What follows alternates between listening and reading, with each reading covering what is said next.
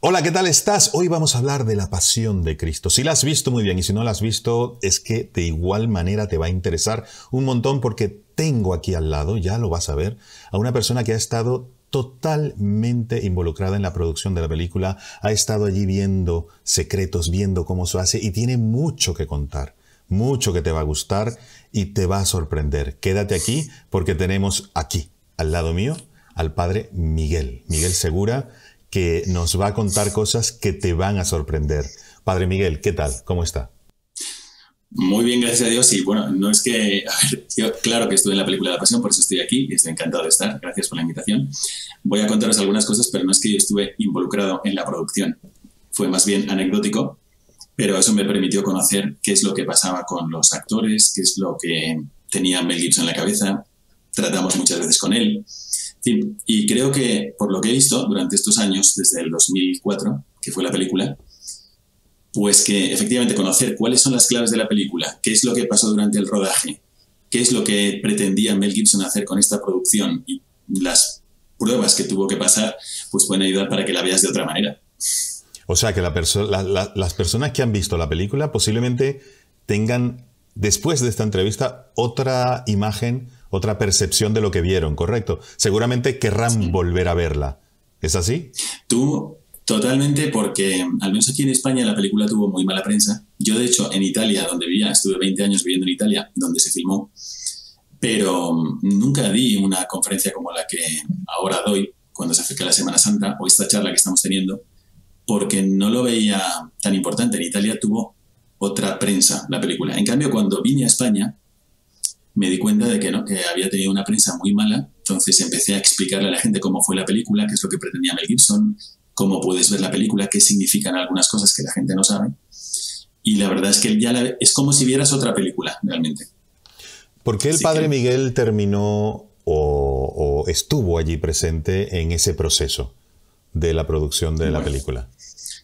Pues mira, te cuento. Yo estaba en ese momento siendo vicerrector de un seminario que tenemos los Legionarios de Cristo en Roma, y una tarde vino un seminarista diciéndome, bueno, a mediodía, diciéndome que había estado en la plaza de San Pedro y que había conocido unos americanos que estaban haciendo una película sobre Cristo. Y bueno, y que les había invitado a cenar. Y que si me parecía bien, por supuesto, que vengan a cenar. Y se presentaron a cenar en Mel Gibson, eh, Steve McKibidi, productor americano, y Jim Caviezel, que era, es el que hace de Jesucristo. Entonces eh, fue un shock verles ahí, el seminario es muy grande, más de 300 seminaristas, en ese tiempo yo creo que sí éramos 400, y bueno, muchos americanos, el, grupo más numeroso era de México, el segundo grupo más numeroso norteamericano, y el tercer grupo más numeroso español, luego ya seguían italianos, alemanes, había un poco de todo. Y bueno, fue una experiencia muy interesante, ellos estaban haciendo el largometraje, eh, de, una forma bastante mm, discreta, o sea, con prudencia. Tenían la pretensión de hacer esta película sobre Jesucristo y al mismo tiempo, si era posible, ganar el Oscar a la mejor película extranjera. Así que la iban a hacer fuera de Estados Unidos y en un idioma que no fuera inglés. Y eligieron los idiomas antiguos, los originales, arameo, y como había también soldados romanos, latín. Así que en esa conversación nos pidieron ayuda para hacer las conversaciones en latín y yo eh, lo que hice fue ayudar a designar quiénes eran los que iban a hacer estas conversaciones en latín, pero no fui yo. El padre José Lavoy, el padre Dick Kranz, algunos otros, padre Víctor Pajares, colaboraron en eso. Pero a cambio, es verdad que dijimos, bueno, eh, qué interesante, y podemos ir al set, y dijeron, siempre que quieras. Así que no solamente yo, sino que otros sacerdotes, especialmente dos sacerdotes norteamericanos, iban casi cada día o cada, cada dos días, iban al set y yo fui algunas veces y no tengo problema en contarte todo lo que vi allí. Qué bueno, ¿no? Y lo vamos a hacer, lo vamos a hacer. Ahora, esa, eh, la grabación y todo esto es como uno se lo imagina. Quiero decir, el proceso de grabación, mm, ¿qué te sorprendió más? ¿Qué fue lo que, lo que realmente, mm, yo no sabía que esto era así? Digo el proceso, luego ya vamos con detalle cada personaje, porque sé que hay unos, unos cuentillos por ahí súper interesantes. Sí. Bueno, el proceso de grabación eh, fue muy interesante. Me sorprendió la calidad porque mm, en realidad eligieron Roma, eligieron Chinechita precisamente porque era la mejor relación entre calidad y precio. Y, mm, y a mí me sorprendió pues la implicación de los actores, eh, la, calidad que estaban buscando. Tenían en ese momento el mejor director de fotografía de Hollywood. Mel Gibson es un genio. Me sorprendían un poco que, que tenía intuiciones buenísimas a nivel religioso, a nivel teológico. Entonces, en alguna de las reuniones mañaneras hablaba de esa escena donde se ve la lágrima de Dios Padre que cae justo en ese momento. Eso se le ocurrió a Mel Gibson. O se le ocurría que cuando Jesucristo quedara colgando iba a encontrarse justo con la mirada de Judas que estaba escondido en el lugar donde él caía. Ese tipo de cosas. Me sorprendió también el empeño personal de Mel Gibson cuando se pusieron las cosas muy difíciles, que fue casi al inicio. Y eso sí lo viví prácticamente desde el inicio. El primer día que fui al rodaje de La Pasión, ese día la habían clasificado R, con lo cual ya pues era muy difícil que tuviera un público amplio. Y los actores, todas las... Ay, perdón, no sé si te he interrumpido, pero además de lo que te he preguntado... Me encanta que me interrumpas. no, hombre. Los actores, el equipo, ¿era gente católica? ¿Era gente que creía? El, que, el que está... O la actriz que hacía de, la Virgen María, el de Pedro, el que hacía de, Jesús, el que hacía de, del demonio, el que hacía de Poncio Pilatos. ¿Creían o eran actores y ya está y se limitaban a hacer un papel? Bueno, había de todo y la verdad es que no tenía yo ningún problema en que hubiera de todo. Al contrario, me parecía que gran ocasión para que conozcan un poco mejor lo que Dios hace por nosotros. No importa si estás aquí o si estás aquí o si estás acá.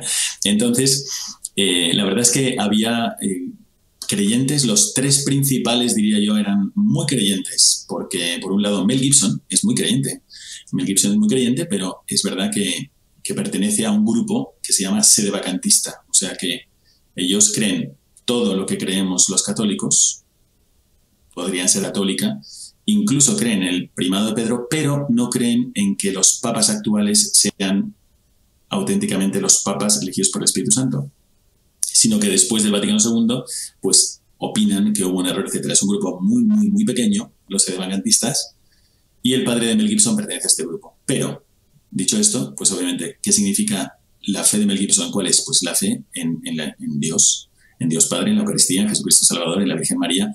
Podría decir el credo como nosotros lo decimos, tal cual. Lo que pasa es que opina que el Papa actual pues no es el Papa. Estaba también Jim Caviezel, el que hace Jesucristo, muy creyente, todos los días iba a misa, todos los días rezaba el rosario. Y Steve McKibidi, también un buen católico creyente. Pero bueno, dicho esto, Pedro, Judas eran bautizados, pero no practicantes. Pero durante la película se hicieron practicantes en ese momento. Em, por ejemplo, la Verónica. La Verónica era bautizada, pero no practicante. Había también de otras religiones. Em, en general, en, el mundo del cine y por el tipo de trabajo que tienen, pues no es que no, tienen facilidades para vivir su fe, no la tienen. Si tienen la fe, no tienen facilidades para vivirla y están muy descuidados, con lo cual para mí también fue una experiencia muy buena también sobre esto te podría contar algunas cosillas. Por supuesto que lo vamos a ir haciendo. Si pensamos en la experiencia en, en su globalidad, ¿qué es lo que más te sorprendió? Quiero decir, lo que realmente te impactó de toda la experiencia como tal. Lo que más me sorprendió fue el paralelismo que hace Mel Gibson entre la pasión de Cristo y la Eucaristía. Y lo bien que lo hace, es una realmente una genialidad. Y dado que toda la película está hecha en base a los eventos de la pasión de Cristo, pero está construida con los recuerdos de los personajes, cuando llega al final al Calvario, em, empiezas a ver, además de lo que está pasando en el Calvario, empiezas a ver los recuerdos de Juan en la última cena. Yo pienso que esta es como es el culmen de la película y también da sentido a, lo que está, bueno, a, la verdad que quiso transmitir Jesucristo en la última cena. Eso es lo que más me impresionó a mí. Pero bueno, también me impresionó mucho la reacción, estoy ya fuera de la película, me impresionó mucho la reacción de, actores secundarios y lo, profundo que calaba en ellos el, participar o no, o el participar mucho tiempo en una determinada escena. Eh, son cosas que, por ejemplo, no creo que lo haya contado en otras, en otras charlas, esto lo he contado muchas veces, pero, pero en esta, sí, en esta, eh, por ejemplo, recuerdo que el que le flagela, el, el romano, que le flagela, el que más se ríe, el que parece un poco loco. Que era italiano este, originalmente el actor, ¿no? Este era italiano, los actores eran menos, sí, es italiano. Eh, casi todos eran italianos, algunos rumanos y, muy pocos norteamericanos. Y este, yo recuerdo que durante la película a él le impresionó muchísimo y lloraba explicándolo, eh, lo que había sufrido Jesucristo por él. Claro, una cosa es que a ti te digan, Jesucristo fue flagelado, no, sientes nada. Pero si te dicen, si Jesucristo fue flagelado, ahora tú le vas a flagelar a este actor y le tienes que pegar con ganas y con sangre, le tienes que reír y le tienes que... Pues él, eh, y luego mientras iban repitiendo la escena y ahora se repite y ahora tal, ahora hazlo así, la vuelven a ver la y, no se acaba en 10 minutos. Estos son días para la flagelación. Con lo cual él, me acuerdo que salió incluso en un programa de televisión y lo dijo en Italia, dijo, yo al verle ahí tan, tan bueno y yo golpeándole y él sin hablar y él sin quejarse y él, pues le impresionó muchísimo. También el que la persona más Em, el más malo de todos los judíos, que es un personaje que no aparece en el Evangelio, pero bueno, tuvo que haber un personaje similar, que es el que va ahí eh, tejiendo las movidas para que Jesucristo sea finalmente juzgado y condenado. Él también es un actor italiano, es buenísimo, me encanta su papel en la película. Es el que está tratando de proteger intelectualmente, según le parece a él, esto es una amenaza para el pueblo, y esto es un peligro, teniendo en cuenta que son, es una nación oprimida, entonces trata de liberarse de Jesús y que no oprima sus intereses.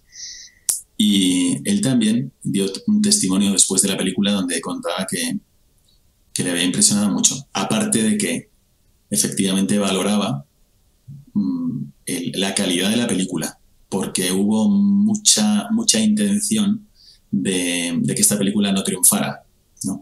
Por muchos motivos, algunos buenos, algunos buenos. Por ejemplo, recuerdo que temían los, los judíos de Hollywood, que es pues un porcentaje muy, muy amplio, no sé si será el 80 o el 90%, pero podría ser, eh, pues veían esta película como una amenaza porque pensaban, esta película está mostrando a, lo malo que son los judíos, judíos malos haciendo daño a uno que tú lo ves y un palestino diría, ese es uno de los míos, oprimido por estos judíos malos, cuando en realidad Jesucristo era judío, eh, la Virgen era judía, San Juan, San José, eh, San Pedro, todos eran judíos en realidad.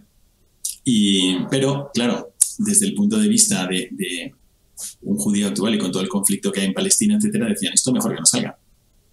Con lo cual hubo mucha polémica. Y recuerdo también que uno de los representantes de los judíos en Italia también salía en algunos, debates previos y posteriores a la película, echando bastante tierra sobre esto. Y estos actores, que eran secundarios y sencillos, eh, daban, daban unos testimonios impresionantes de cómo lo habían vivido ellos. también te podría contar muchas cosas, pero me espero tus preguntas. no, no, aquí hay libertad total, o sea que lo que se te vaya ocurriendo, bien. Me dices que, por ejemplo, solamente la toma o la parte de la flagelación eran varios días de, filmación. Entonces, em, yo he leído, yo no sé, también hay mucha, no sé si especulación o, para crear interés, de que el, mm, el que hacía de Jesucristo realmente sufría, realmente eh, le pegaban de verdad y el hombre como que tuvo una transformación personal interna, no sé si eh, incluso milagrosa, no sé, yo he leído un poco de todo, pero me encantaría que me lo dijera una persona que estaba allí, que habló con Mel Gibson, que se reunió eh, con muchos de ellos, comió junto con ellos, a ver qué me puedes contar de eso. Sí, bueno, te voy a contar para, que, para centrar bien mi, mi participación en el rodaje de la película y lo que hice que fue prácticamente lo que te he contado, pero, pero también sí es verdad que traté y conocí a los actores y a los productores. Voy a contarte un poquito cuál fue exactamente mi relación y así lo situamos. Y te cuento después lo que fue exactamente la grabación o la filmación de la flagelación. No, ya te adelanto, nada, yo creo, nada milagroso, no hubo nada milagroso, pero sí pasaron algunas cosas que para mí me parece que fueron muy providenciales y ahora os las cuento. Ahora bien, ese día que vinieron a cenar con nosotros, pues empezó una relación. Eh, vinieron más veces a casa, vinieron al seminario, empezamos a hacer una buena amistad, especialmente, como os digo, con dos sacerdotes.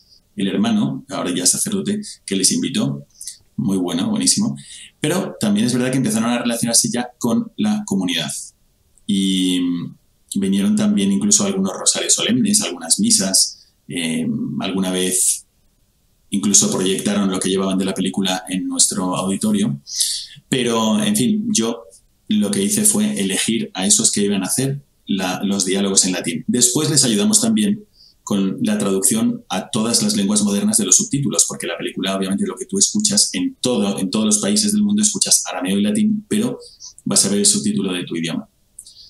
Y también nos pidieron ayuda para otra cosa, que es que como estaba recibiendo bastante presión de no ser producida y de no ser distribuida, pues Mel Gibson pensó, ahora si realmente para el paladar de los católicos esta película no está bien, entonces ya no la va a ver nadie.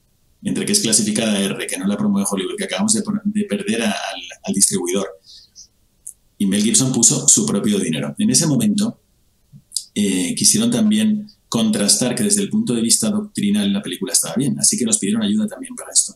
Y vinieron a casa.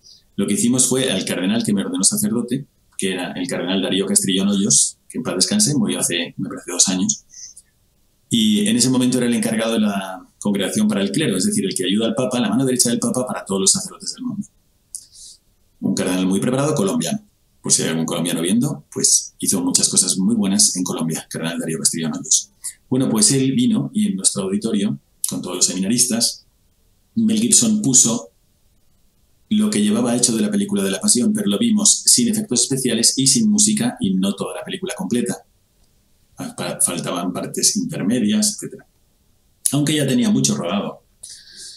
Y le encantó, al cardenal le encantó. Entonces, eh, digamos que echó la bendición sobre ello, dijo, bueno, esto, eso tuvo que ser así, sugirió alguna cosita más que le gustaría ver de la Eucaristía y le hicieron caso, la pusieron, pero en realidad lo fundamental de la Eucaristía ya lo habían hecho y lo habían hecho bien. Entonces, em, después de este pase y de, asegurarse de que la película doctrinalmente está muy bien, pues también eh, nos implicamos todavía un poco más en el sentido de que cuando ya estaba terminada, nos dejaron unas copias y empezamos a hacer pases para líderes de opinión. Jim Caviezel, terminando la película, vino de misiones con nosotros, con los Legionarios de Cristo, a Veracruz, a México, trajo chicos de, Hollywood para hacer esas misiones. La gente que era muy sencilla le veía por ahí, por el monte, y le pedía milagros, porque parecía Jesús. Y, después, y Steve McKibidi, pues em, se acercó mucho y se hizo miembro del movimiento de Christie y decidió también hacer películas de valores y por lo que os voy a contar también digamos, se separó un poco de Mel Gibson para eh, hacer otro tipo de películas. Y estas películas fueron, por ejemplo, la primera fue Bella, eh, que es una película pro vida donde defiende la vida, pero no dando argumentos, sino haciendo ver lo hermoso de la vida y de una familia católica. Una de las películas donde aparece una familia latina católica y dices, qué maravilla de familia. No, las películas a veces el estereotipo del latino en Estados Unidos no es positivo y en esta película es buenísima. Os la aconsejo, se llama Bella.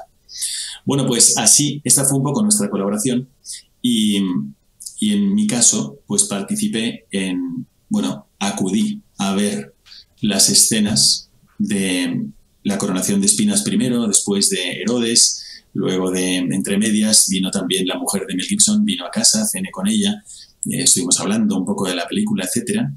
Em, también con Mel Gibson, en algunas ocasiones, y también la flagelación. ¿Qué pasa en la flagelación? Lo que tú dices en la flagelación, pues no, no, no es que le pegaban a él, a él sí, le pegaban, pero él tenía en la espalda, tenía un madero. Entonces, en realidad no sentía el dolor, no es que estaba místicamente sintiendo el dolor, no.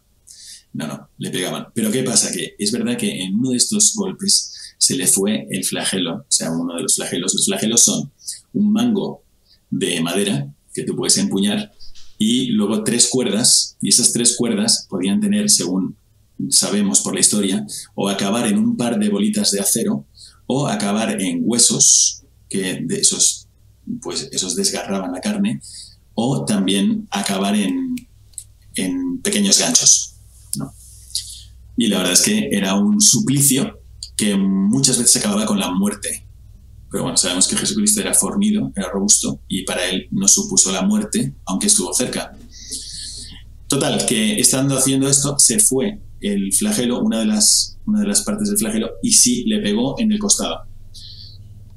Le hizo muchísimo daño, le hizo una herida importante, y tuvieron que parar la filmación unos días, me parece que fueron dos días o así. Y eh, tomaron esa herida, la tomaron de modelo para hacer el maquillaje del cuerpo. A partir de entonces, la flagelación siguió, hicieron la flagelación, pero ya son flagelos digitales. Es solamente tienen el mango. O sea que solamente se escapó uno de los tres en una ocasión y dejó a una persona dos días inutilizada, que no sería una flagelación real de muchos latigazos y aparte con los tres, ¿no? Sí, definitivamente sería horroroso. de hecho, fíjate que para ese, para ese momento lo que hicieron fue coger la sábana santa, estudiarla y decir, bueno, pues vamos a hacer el maquillaje, reproduciremos el maquillaje del actor, pues que sea un, reflejo del que está en la sábana santa. Pero es que les parecía demasiado. Entonces, en realidad tú ves la película y dices, ¿qué sangriento? Pues la pasión fue más. Y efectivamente, esto, esto sí le llevó a Jim Caviezel a, a vivirlo internamente. internamente. Esa fue la primera vez que, que fui al rodaje de La Pasión. No fue la flagelación, eh, fue la coronación de espinas. Y ahí me di cuenta de que sí lo vivía intensamente. Mira, yo me gustaría transmitir a los que vean este vídeo eh, una verdad que yo viví en mi propia carne cuando estuve ahí en la película de la pasión. A lo mejor uno dice, ah, qué tontería, esto, el cura este hablando de lo que, bueno, yo os digo lo que vi. Y si tú hubieras estado ahí, también lo hubieras visto. Mira, dice, el Evangelio suelta esta frase de repente. Dice, de él salía una fuerza que sanaba a todos. Eso dice el Evangelio. Pues eso que pasa en el Evangelio y que pasaba cuando Jesús estaba vivo, yo vi que seguía pasando. Si tú lo mirabas con fe. ¿Y qué pasaba en el rodaje de la pasión? Ahí no iba nadie a hacer ahí, ¡ay, qué maravilla! Voy a hacer adoración delante del actor. No, eso no. Eh, no hacía nadie, ni yo, ni nadie. Pero es que se te iba la, la imaginación. Es decir, tú estabas, por ejemplo, viendo la flagelación o estabas viendo la coronación de espinas y aunque tú estabas viendo a un actor norteamericano que le rodeaban tres actores italianos y le clavaban un casco lleno de espinas y se lo clavaban así, pues sí, tú veías eso, pero tu mente se te iba a lo que pasó Jesucristo. Y entonces es verdad que cuando tú hacías ese, ese contacto, y, había mucha gente haciéndolo, porque luego las conversaciones iban sobre esto. Dijo, pues lo que tuvo que ser, ¿eh? madre mía. Y sí, sí, qué barbaridad, yo tengo, yo tengo que cambiar mi vida. Y había gente que empezaba a cambiar. Entonces me acuerdo que justo en la, en la coronación de espinas, yo recuerdo que además yo llegué, ¿sabes?, con una, em, pues con mucha ligereza, la verdad, iba, iba a ver una película a famosos de Hollywood para decirle a mi madre que, mamá, he estado con Mel Gibson y mamá, mira, he hablado con Jim Caviezel, un actor muy famoso que, que va a hacer de Jesucristo. Y yo iba con ese espíritu, iba haciéndome bromas con los centuriones y sacándome fotos. Por favor, ponme tu espada aquí y foto, chas. Y así era, este era el ambiente con el que yo iba a la grabación del primer día. Y me acuerdo que, que cuando llegué al pretorio, que es el lugar donde Pilato juzga a Jesús, ese en un lado del pretorio, aunque tú no lo ves en el, cine, pero en realidad es, en, una esquinita del pretorio, abajo, es el sitio donde hacen la coronación de espinas. Un ángulo reservado ahí. No te das cuenta, pero bueno, simulan que era el sitio donde estaban los soldados, etc. Pero está, todo, está muy, muy, muy bien pensado. Los italianos realmente son maestros para escenarios. Estupendo. Bueno, pues cuando yo llegué, estaban comiendo. Todos estaban comiendo. Jim Caviezel estaba de espaldas, estaba tomando un plato de pasta. Yo nada más veía la melena y una manta y estaba sentado en una, en una silla baja. Y yo pues, le di la vuelta y venía así con ese, oye, qué increíble tal, oye, Jimmy, ¿qué tal? Todo esto. Y yo iba para hablarle así. Entonces, cuando llego, claro, la coronación de espinas, aunque no fue secuencialmente así, pero en la, digamos que en la película, la coronación de espinas es posterior a la flagelación, con lo cual el actor estaba completamente eh, maquillado de un hombre flagelado. Y rojo por todas partes, heridas abiertas y cuando lo vi, a mí se me fue la ligereza. Yo lo vi y y le dije, es impresionante. Y él me dijo, él estaba con el plato de pasta así, y me dijo, para mí también es impresionante. Y, me dice, tengo el ojo cerrado desde las 2 de la mañana. Empezó a maquillar, tal, y sí, sí, es impresionante. Y él estaba metido en su papel, estaba solo. Y, Bueno, y entonces enseguida dijeron tiempo y ya todo el mundo se movió rápidamente porque ahí era media hora para comer. Y veo, ya yo estaba un poco como tocado, y qué, qué barbaridad, ¿no? Qué interesante todo esto. Y luego veías los vestidos de época, y, en fin, todos los escenarios. Yo lo comparaba con películas de Jesucristo que había. Y, y ahí mismo, en el set, la verdad es que set te parece todo un poco pequeño. En la película parece enorme. El Palacio de Herodes y tal, pues en realidad es muy pequeño. Pero la, la posición de las cámaras y todos los trucos cinematográficos, pues te hacen ver que esto es enorme. Bueno, pues él lo que hace es que se apoyó en, en la pared, en una esquina, se apoya en una esquina y dicen motores, cámaras, acción. Que tú en la película tú vas a ver, ves cuatro personas, ves tres romanos y a Jesucristo, ya. Pero alrededor de eso, los que estábamos, éramos 150 por lo menos, 120, 120 mínimo. Y estaba allí, estaba eh, Mel Gibson con el mejor director de fotografía, con una máquina que echaba humo, mucho humo porque afectaba la luz de toda la película. Siempre había una máquina que echaba humo. Estaban, del otro lado estaban los que se encargaban del maquillaje, tenían un bidón con ese líquido rojo que simulaba la sangre. Eh, conmigo estaban la, parte de los italianos que estaban contratando el espacio en Cinecittà, el productor italiano, etc. Y aquí había gente invitada y detrás estaban los dobles que estaban esperando para ver si se hacía la siguiente escena. En fin, era todo esto, pero de repente todos estaban atentos a cuatro personas. Y tú en la pantalla solo veías cuatro personas. Motores, cámaras, acción. Entonces tú ves que se acercan dos eh, centuriones romanos o dos romanos, soldados romanos, con una corona de espinas que es como un casco. Se la clavan a Jesucristo y él hace. ¡ah! ¡Corten! Se repite. Entonces él se vuelve a poner así, le miden con un metro del hombro a la nariz, le ponen un poco más de sangre. Eh, motores, cámaras, acción. Otra vez. Ja, ja, ja. Llegan riéndose con la corona de espinas, la vuelven a clavar y esta vez es así. ¡Ah! Corten, se repite. Todo el mundo en silencio. Todo el mundo como sobrecogido. Nadie, ah, aplaudiendo el... No, no, no. Es que realmente dices, esto pasó a una persona la acusaron de ser rey de los judíos y toda la noche se burlaron de ese mote rey de los judíos. Le ponían la corona, le ponían el mando, le ponían una caña como un cetro y se burlaban de él. Y tú le veías a él bueno y sufriendo. Y eso tenía, él tenía que estar metido en ese papel. Pues motores, cámaras acción. Ja, ja, ja. Otra vez se clavan así. Y él. ¡ah! Y, ¡ah! 20 veces lo vimos. Más o menos. Bueno, pues a la quinta o sexta, eh, a la quinta o sexta, el que estaba a mi lado, que era un actor californiano, que había, me dijo cuatro nombres, eh, cuatro películas que sinceramente no recuerdo cuáles eran, al parecer famosas, por lo que me mido era más alto que yo, yo mido bastante, bueno, yo mido un 86, pero este me sacaría, me diría un 90. Y, y de repente me saca, hace así, se mete la mano en el bolsillo, en silencio, y me hace así, y yo le digo, ah, ¿eres católico? Y me dice, no, pero esta Semana Santa voy a pasar a la Iglesia Católica.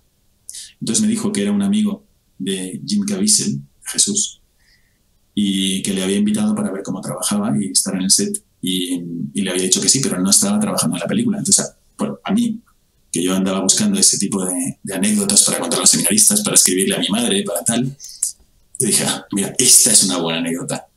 Y entonces me giro para decírselo al, sacerdote que venía conmigo y no está. ¿Y dónde está? ¿Dónde está? Y me doy cuenta que está en una esquina confesando al, productor italiano. Entonces os digo, de Cristo realmente sale una fuerza que sana a todos. Y eso te pasa cuando tú abres el Evangelio y lo contemplas con fe, o cuando tú vas a unos ejercicios espirituales y los meditas con fe, o cuando tú a través de un cuadro, de una escultura, se te va la mente a Jesucristo, se te puede ir también cuando ves una película, cuando ves un actor, cuando ves cómo están grabando una película. Y cuando tú conectas y dices, ese es, ese es Dios y me está enseñando cómo me trata, de repente de Él sale una fuerza que te sana y te crea mm, como propósitos buenos. O sea que sí, la experiencia, no sé si mística o no, pero que tocó a todo el mundo. Bueno, no sé si a todo el mundo, pero a muchísima gente le tocó muy profundo el mm, imaginarse cómo sería realmente lo que sucedió hace poquito más de dos mil años y que, y que cambió la historia del mundo, ¿no? Y la historia, la historia de la humanidad en sí, ¿no? Eso es muy interesante. Ahora, sí, dime, dime, Miguel. No, no, pienso que yo creo que a todos les tocaba el hecho de un gran proyecto, les tocaba, les tocaba mucho también la decisión de Mel Gibson de sacar esto adelante y, yo no sabía por qué había tanto empeño en sacar esto, pero también te lo puedo explicar porque luego lo supe. Y, yo me acuerdo que efectivamente, o sea, Pedro, Pedro, por ejemplo, Pedro y Judas, italianos, pues son amigos, son amigos en la vida real y venían, los actores, venían a misa, empezaron a venir a misa al seminario. Y en el domingo teníamos ahí atrás, estaba Pedro y Judas ahí acudiendo a la, a la misa. Eso sí sería de foto, ¿eh? Sacar a, los dos. Eso sería de foto, seguro que están. Eh, seguro que están de foto en, el archivo fotográfico de nuestro seminario. Pero eh, sí, sí, no solamente eran ellos, también recuerdo que la Verónica, por ejemplo, la que hace de la Verónica, que tú la ves con una nariz muy aguileña y que parece muy judía, es italiana.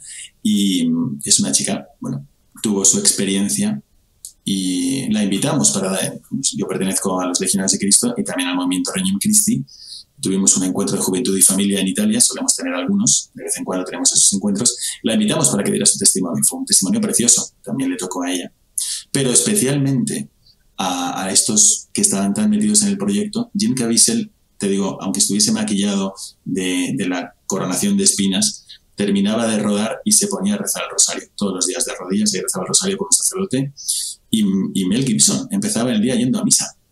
Claro, a misa celebrada por un sacerdote ordenado antes del Vaticano II, pero misa católica. interesante eso. Ahora, eh, he leído que, mm, o he leído, he escuchado, que algunos actores los transformaron digitalmente, ¿no? No fue maquillaje. ¿Es cierto? ¿Cuáles serían ellos? No.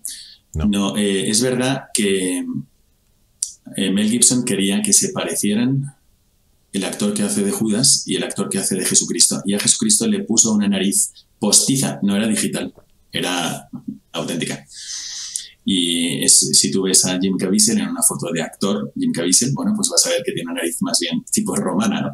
En cambio, eh, efectivamente la película es más pronunciada, como para, por una parte que sea como más palestino, pero por otra parte también hace que si tú ves en un mismo fotograma o secuencias la cara de Jesucristo, la cara de Judas, la cara de Jesucristo, la cara de Judas, como por ejemplo cuando empujan a Jesucristo y hace como bungee, ¿no? Como pointing, que aquí en España, eh, y se queda colgando de unas cadenas, pues eh, él se encuentra con la mirada de Judas y tú no podrías distinguir, bueno, sabes que es Jesucristo porque es el que está colgando, pero si ves las dos caras se parecen mucho, ¿no? Él también.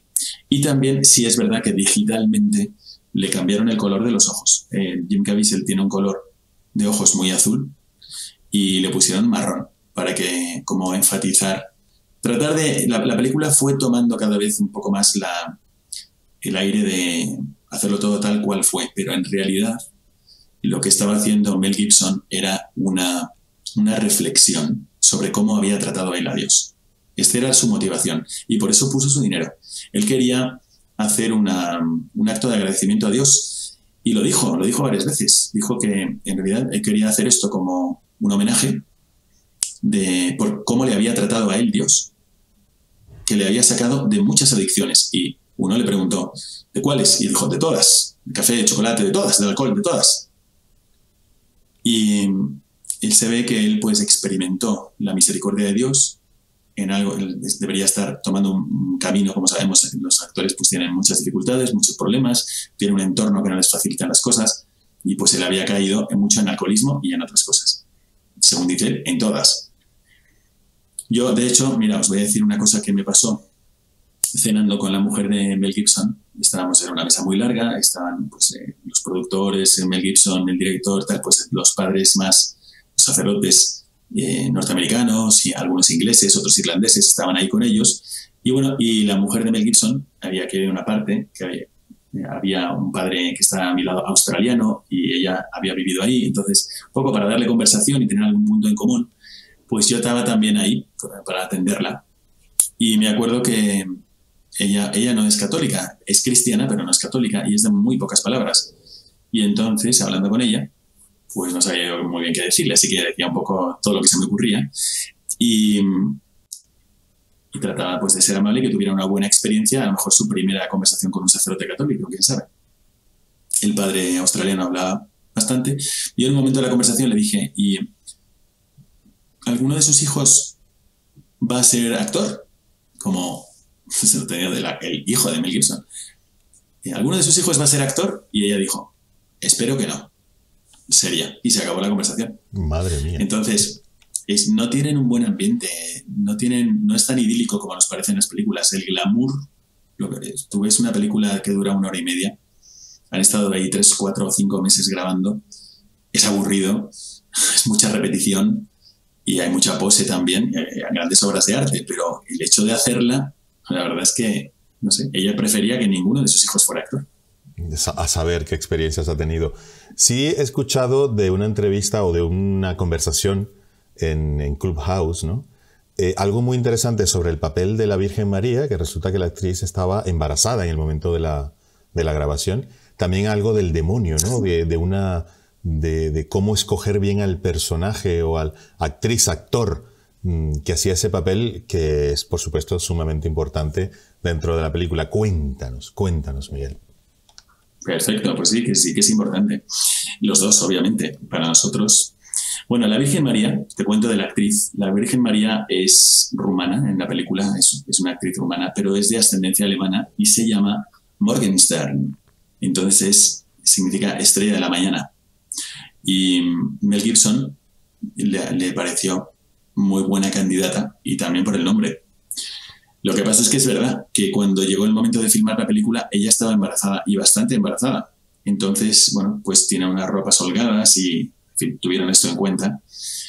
En cambio, con la figura del demonio sí que era muy importante. Mira, te voy a poner en contexto la película tiene alguna similitud con otra que se hizo antes, pero aquí te das cuenta de lo que influye a un director en su obra, que es la película, eh, y lo que influye en las creencias de un director en su obra. Porque si tú ves la película El Evangelio según San Mateo de Pasolini, Pasolini era un director de cine extraordinario, pero era ateo y hace una película sobre Jesucristo. Entonces, cuando tú ves esa película, pues tú ves una carencia una carencia enorme de elementos sobrenaturales. Al final reduces la vida de Jesucristo a la vida de un hombre bueno que se enfrenta con unos hombres malos y que después tiene un corazón muy generoso. ¿Ya?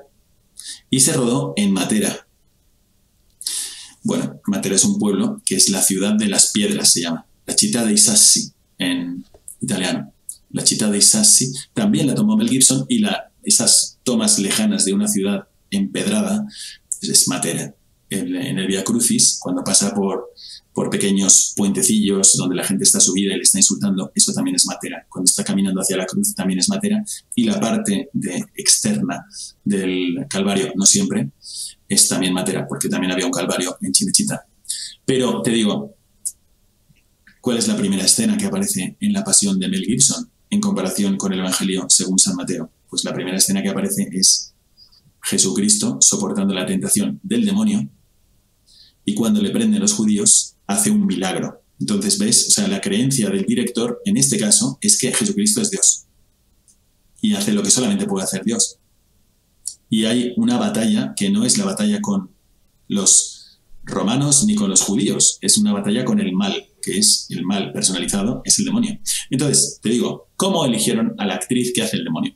Pues la eligieron, em, eh, eligieron a una mujer y tú tienes que decir, bueno, los ángeles son hombres o son mujeres, no son ni hombres ni mujeres, no tienen sexo, así que eligió a una mujer pero que tiene rasgos andróginos, o sea que podría ser como un hombre guapo, y eh, que va rapada en la vida real, no es que se rapó para la película, así va rapada. Y es la hija de Adriano Celentano, a lo mejor alguno, si tiene más o menos mi edad un poco más, eh, se acordará de Adriano Celentano, que es un cantautor italiano y un famoso actor italiano.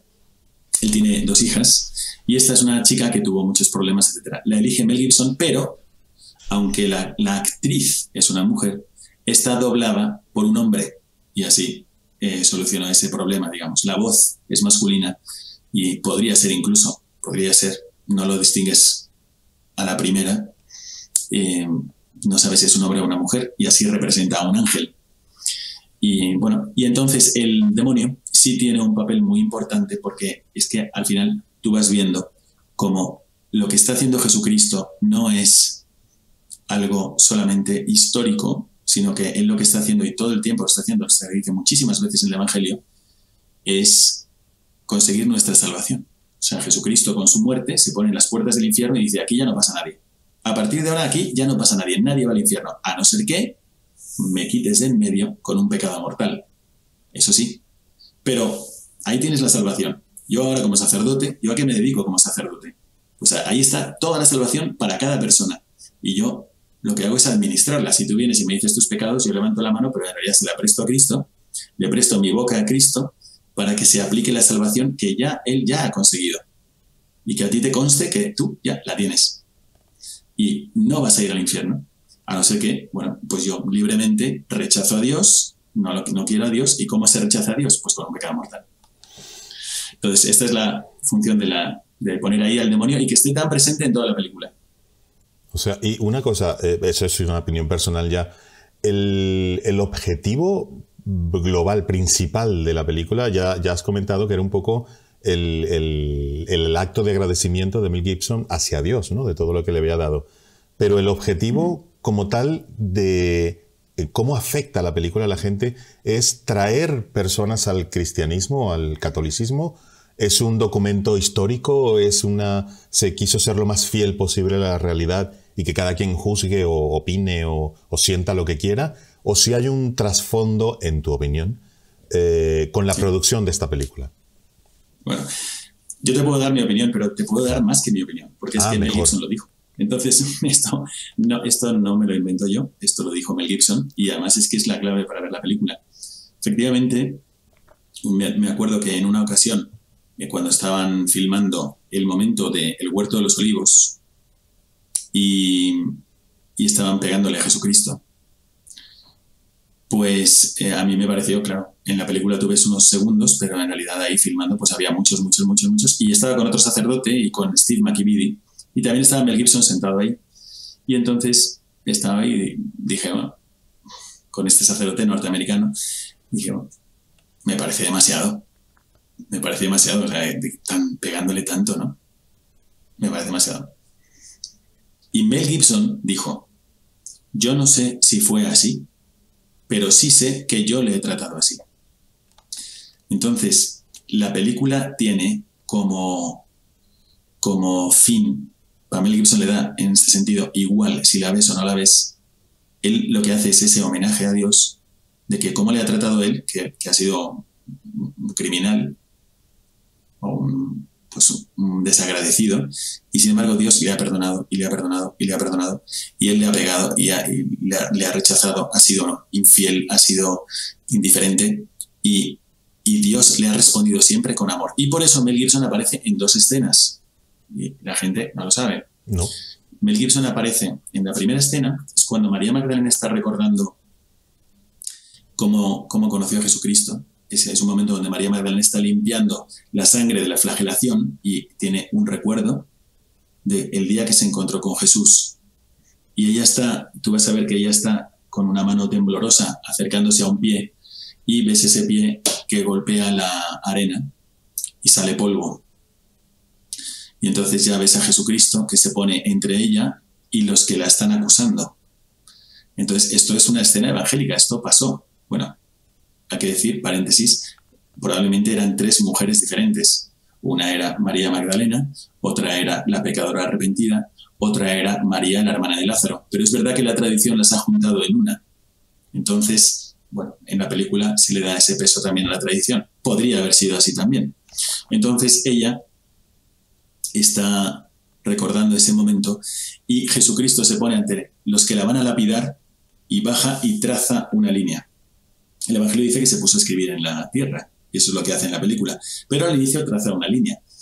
Entonces tú ves que Jesucristo baja con la mano derecha y acto seguido ves una mano izquierda que está trazando una línea. Esa es la mano de Mel Gibson. Dijo, espérate, pásame esto. Se puso él, él se, se remangó, se puso el, hábito de, Cristo y hizo esa raya. Esa es la primera vez que aparece. Y la segunda vez que aparece es, tú vas a ver cuando van a clavarle en la cruz, hay un momento donde es una, es una escena impresionante y muchas veces se ha usado para la película que tú ves la palma de la mano y ves cómo se apoya el clavo y ves que hace un poco de la presión y no ves que entra, sino que lo que ves en ese momento es el cielo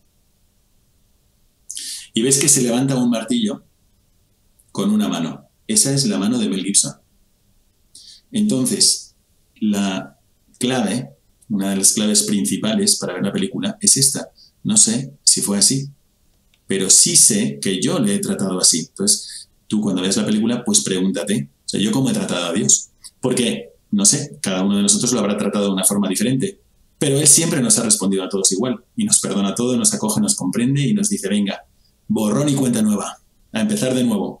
Y así siempre Dios con nosotros. Entonces Mel Gibson, que había tenido esa experiencia interior, la traslada a la pantalla. Bueno, y esa es una de las claves. Hay otras dos claves también muy importantes, pero la intención de Mel Gibson era esta. ¿Cuáles son las otras dos claves? No, no te dejes así, por favor. pues las dos claves Ajá. Bueno, os invito a ir a mi canal de YouTube, por cierto, que se llama Fe Feliz, que ahí lo, lo que pasa es que es muy largo de contar. No pasa nada. Luego aquí vamos a tener en, abajo el canal de YouTube y el de Instagram también, la perfil de Instagram, para que de verdad sigáis al Padre Miguel, porque llena, llena mucho y es una persona que comunica sumamente bien. No hace falta que lo diga, todo el mundo lo ve. Pero sí, hay que seguirle y lo vamos a dejar aquí y en la descripción del vídeo también, para que solamente haya que hacer clic, que no haya que escribirlo. Pues te lo agradezco mucho. No es que comunique muy bien, es que lo que digo es muy importante, pero no, porque no es mío. Entonces, bueno, pues hay dos claves. Hay dos claves que, que hay que tener en cuenta a la hora de ver la película y son dos claves que no están extraídas después de una vez a producto terminado, a producto final. Ah, mira, de aquí podemos sacar, fíjate qué curioso. No. Esto es expresamente querido y buscado y realizado por el director de la película. Entonces, si os fijáis, Mm, para decirlo de de, una, de un golpe, las miradas. Fijaros en las miradas. Las miradas están estudiadísimas. Mel Gibson quería, dicho por él, que todas las personas que vean esta película se encuentren personalmente con Jesucristo. Y había muchas formas de hacerlo. Pero él dijo, ya sé cómo lo voy a hacer. Voy a hacer que todos los personajes intercambien la mirada con Jesucristo. Entonces, si por ejemplo aparece Pedro, tú vas a ver, la mirada de Pedro, la mirada de Cristo, la mirada de Pedro, la mirada de Cristo. Que aparece la Virgen María, la mirada de María, la mirada de Cristo, la mirada de María, la mirada de Cristo. Si no te lo dicen, no lo ves. Si te lo dicen, vas a ver la cantidad de veces que aparece ese intercambio de miradas. Es como un diálogo. Pero no solamente con, con Juan, con María, con la Virgen, con Pilato, con... No, sino con gente anónima también. Entonces, por ejemplo, yo os animo que cuando veáis la película os acordéis de esto cuando le han metido para ser juzgado de noche antes de llevarlo a Pilato, lo juzgan un juicio inicuo, además ilegal, y eh, por la hora y también por el número de jueces. Pues este juicio él está esperando a que le juzguen y hay un señor que está pegándole, se escucha el sonido, le está pegando a la madera y está preparando la cruz es un señor cualquiera, ni siquiera aparece en el Evangelio. Y entonces el Señor está pegando la cruz y de repente y ves cómo está mirando a Cristo y Cristo a él y otra vez hasta que el Señor baja la mirada. Y así muchas veces. Bueno, esto salía muy bien con todos menos con uno, que era Barrabás. Entonces con Barrabás no salía. O sea, aquí hay que entender que los actores se, se meten muchísimo en su papel y están, él tiene que ponerse muy contento cuando un inocente va a morir en su lugar, que él es culpable. Entonces, eh, este actor también, Barrabás, es italiano, eh, el actor, obviamente. Y, cuando está ofreciéndole al, romano las manos para que le quite las cadenas, eh, le quita las cadenas y antes de bajar la escalera, mira a Cristo, Cristo le mira a él, se le queda viendo. Y no salía porque bueno, levantaba la mirada y la bajaba enseguida y se bajaba las escaleras. No, no, no, no, a ver, no, repite, sube, sube, repite y repite y repite. Y al final le ponen un poco estrábico. Ahí, un ojo para aquí y otro para allá. Eh, en recuerdo de esto. Pero en el intercambio de miradas más impresionante para mí y que un poco reúne lo que, lo que quiero transmitir es, si veis la película, fijaros en Simón de Cirene. Simón de Cirene es el judío que en el Evangelio aparece como aquel que le detienen cuando Jesucristo está llevando la cruz al Calvario para que le crucifiquen, le detienen de camino y le obligan a llevar la cruz. Este hombre es muy interesante, es una figura interesante, porque en el Evangelio eh, dicen, lo tratan como una figura conocida. San Juan, cuando está tratando, está, digamos, redactando cómo fueron las últimas horas de Jesús, dice, y detuvieron a un cierto Simón de Cirene, el padre de Alejandro y de Rufo, dice San Juan.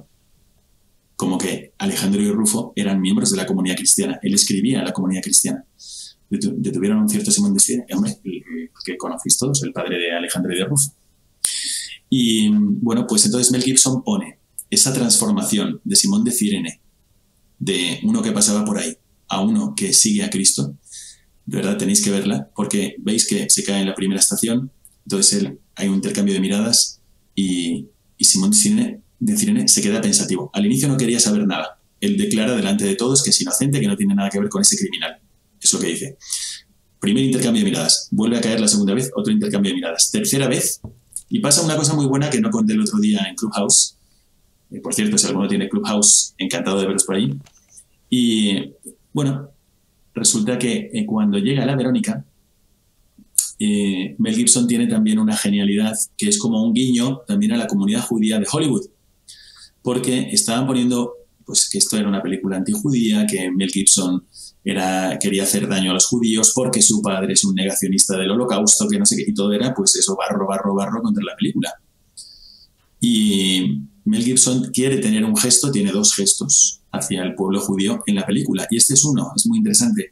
Y cuando cae por tercera vez, me parece que es o segunda o tercera, em, la Verónica se encuentra con él, hay un cambio en todo el entorno, en todo el ambiente, musicalmente, y otra vez es el intercambio de miradas entre la Verónica y Cristo, la Verónica y Cristo, la Verónica y Cristo. Y cuando la Verónica le ofrece un vaso de agua, ves un patadón del romano al vaso y otra vez empieza todo el, pues, el frenesí. Y entonces Simón de Cirene, que no quería saber nada de Jesucristo, empieza a gritar y a ponerse entre él y los romanos y a gritarles que si no le dejan en paz, él ya no carga más y no les ayuda más.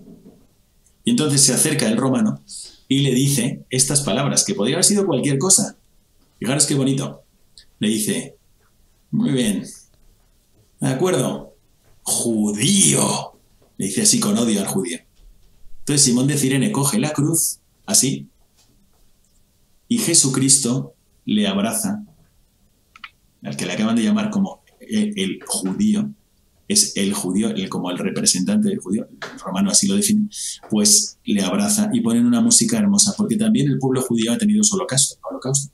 Bueno, pues así llegan, Jesús y, Simón de Cirene llegan al Calvario y fijaros ahí cuando llegan, los dos caen de rodillas y están, y les vas a ver como pegados con la mirada, los dos. Jesucristo le está mirando y él ya no se puede separar de Cristo, le tienen que tirar, y mientras le están levantando, él sigue mirando a Jesucristo no se puede despegar, le pegan un empujón, sigue mirando a Jesucristo, se va caminando hacia atrás, luego ya tiene que caminar hacia adelante, pero va volteando, mirando, mirando, mirando, como que ya se han unido. Bueno, esto es una de las claves para ver la película, que el director Mel Gibson quiere que tú cuando veas la película te encuentres personalmente con Jesucristo. Algo vas a aprender de Jesucristo y algo te va a decir de cómo te trata Dios.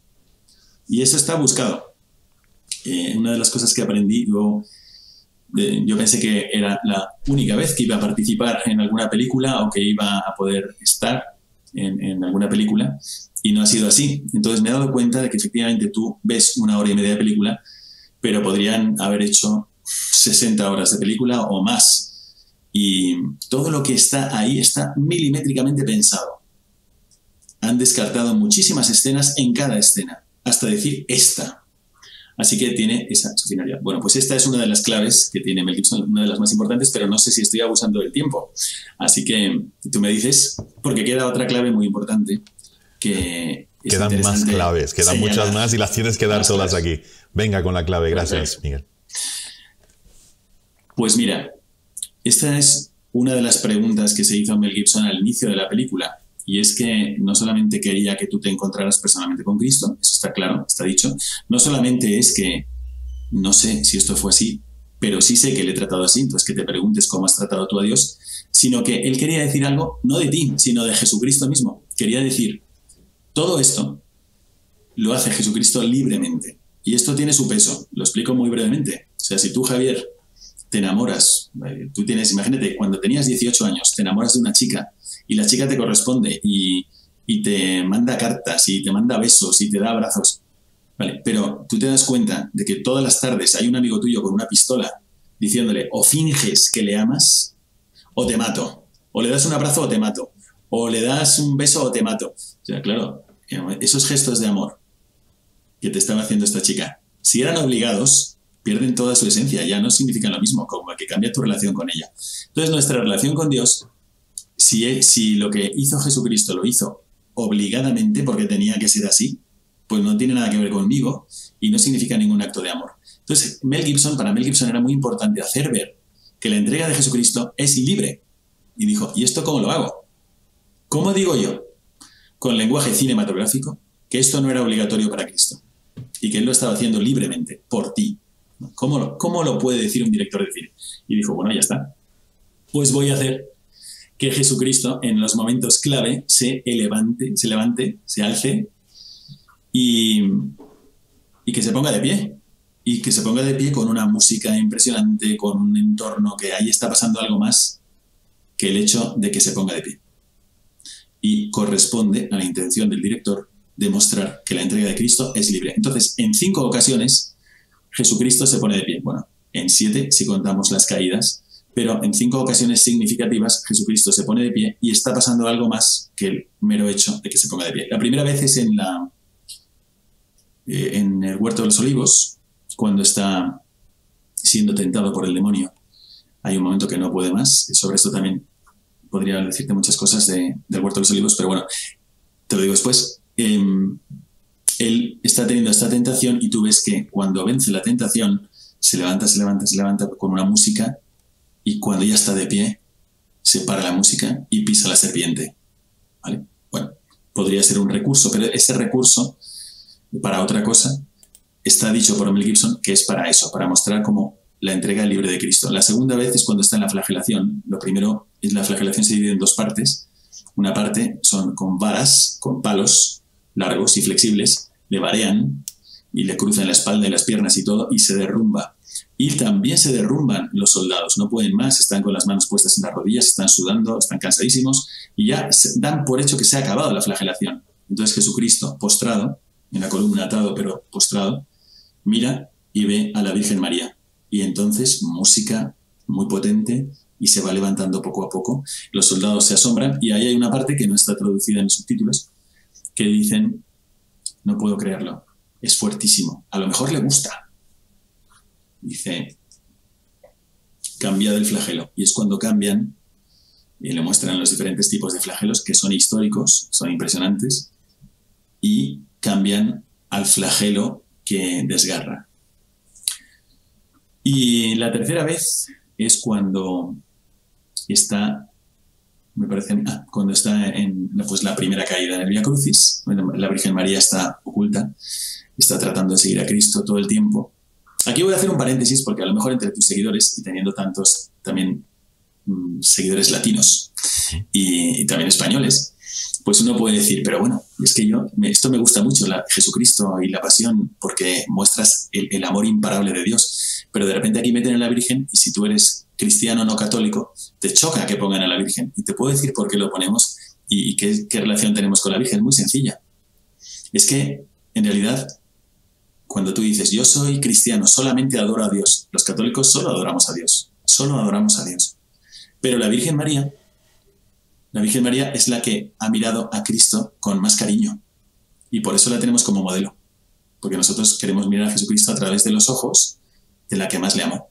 Entonces, en el Via Crucis está la Virgen María buscando a Jesucristo y, y destrozada. Le está acompañando Juan. Jesucristo cae delante de ella. Ella tiene un recuerdo mira esta parte porque para mí es la más emotiva de toda la película, así que no, no os la cuento más, pero cuando Jesucristo se levanta, acordaos de lo que os he dicho, que es un signo de que Jesucristo se entrega libremente, dice una frase que eh, significa que la obra de la creación era muy grande.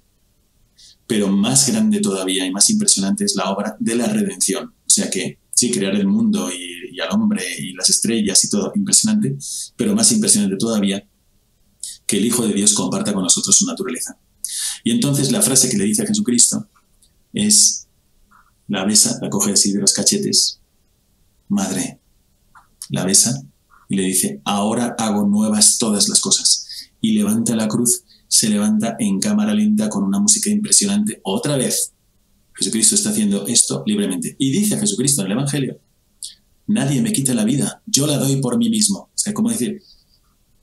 Claro, y tú imagínate que alguien llega y tú estás a punto de morirte porque no tienes un riñón y va y te regala el riñón sin tener que hacerlo. Y o que te regala su médula o sus ojos, como esa película de, de Seven Pounds, de Will Smith. ¿no? Bueno, pues esto es Jesucristo. Jesucristo está haciendo esto libremente. No tenía que ser así. No estaba obligado a que fuese así. Podía haber dicho no. Y lo hace por nosotros. Bueno, pues así.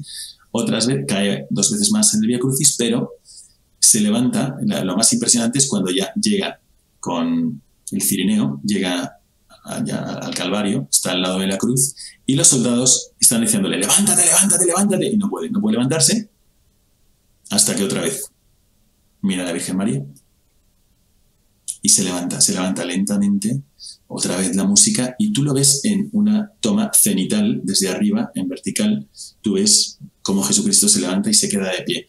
Eso no hacía falta, eso podía no estar ahí. Tú puedes haber dicho, lo cogen los soldados, lo arrastran y lo clavan.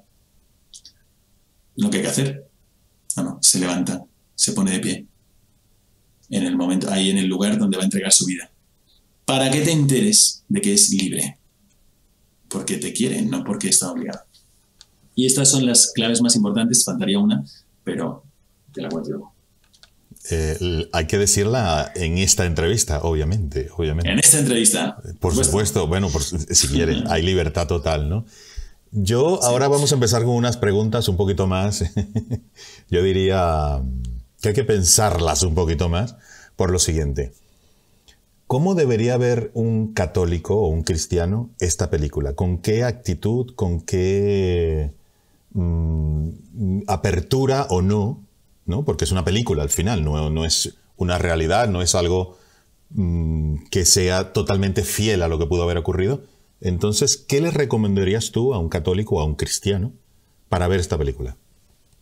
Bueno, lo primero, una pequeña puntualización. La película sí que es muy, muy, muy fiel a lo que pasó y prácticamente todas las escenas están basadas en el Evangelio. El Evangelio, los Evangelios son documentos que están, pues, están muy, muy, muy garantizados, la verdad, son, son de cercanos, muy cercanos a la vida de Cristo.